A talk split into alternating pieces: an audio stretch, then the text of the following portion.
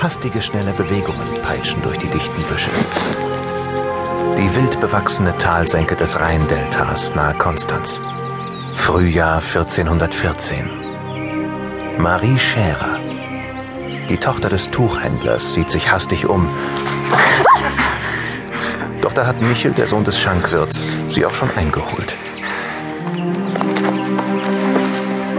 Marie schlägt einen Haken, kann ihm erneut entwischen und flüchtet sich in die hohen Gräser.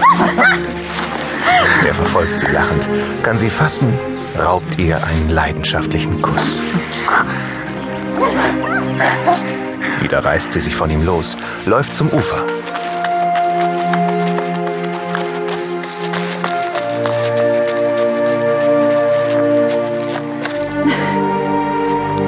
Dann zieht sie blitzschnell ihren Überrock aus und rennt ins Wasser. Nur bedeckt von einem dünnen Unterkleid. Michel zögert nicht und stürzt ihr hinterher. Sie küssen und umarmen sich. Das Wasser und die Sonne leuchten auf ihren glücklichen Gesichtern.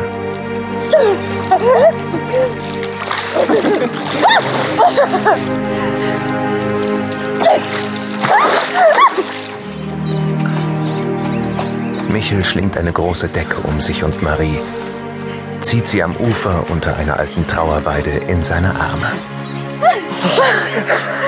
Du bist verrückt. Verrückt nach dir. Ich weiß, wie wir für immer zusammenbleiben können. Wir gehen nach Köln. Da kennt uns niemand. Was soll in Köln anders sein als hier? Da gibt es viele Frauen wie mich. Die führen ihre eigenen Geschäfte. Eine ganze Frauenzunft gibt es da im Tuchhandel. Vater wird das niemals zulassen.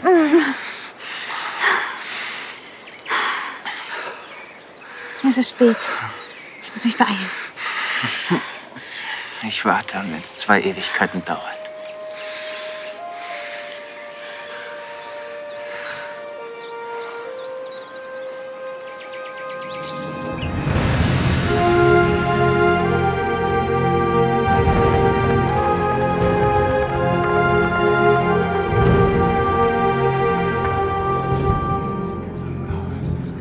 Königsresidenz Koblenz.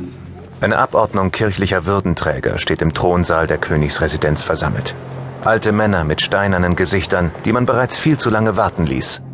Dahinter die Fürsten und prunkvoll bewaffnete Ritter des Hofstaates. Wer kommt schon? Kommt her! König Siegmund betritt durch eine schwere Seitentür den steinernen Raum. In seinem Gefolge drei Hofdamen. Na kommt! Ihre Gesichter sind erhitzt und ihre Kleider nur notdürftig zugeschnürt. Verschluckt euch nicht beim Anblick. Und lasst eure drei Päpste wissen, dass mir ihre Macht nicht halb so sehr zusetzt. Wie die Körper dieser drei Damen. Ich werde ein Konzil einberufen. Und zwei eure Päpste zum Teufel jagen!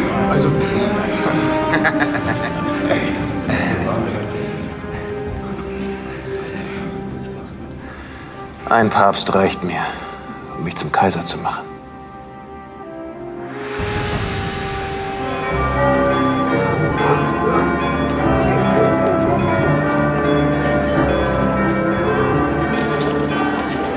Marie, jetzt ganz sittsame Jungfer, die noch feuchten Haare unter einer Haube, eilt über die kleine Brücke, die in ihre Gasse führt.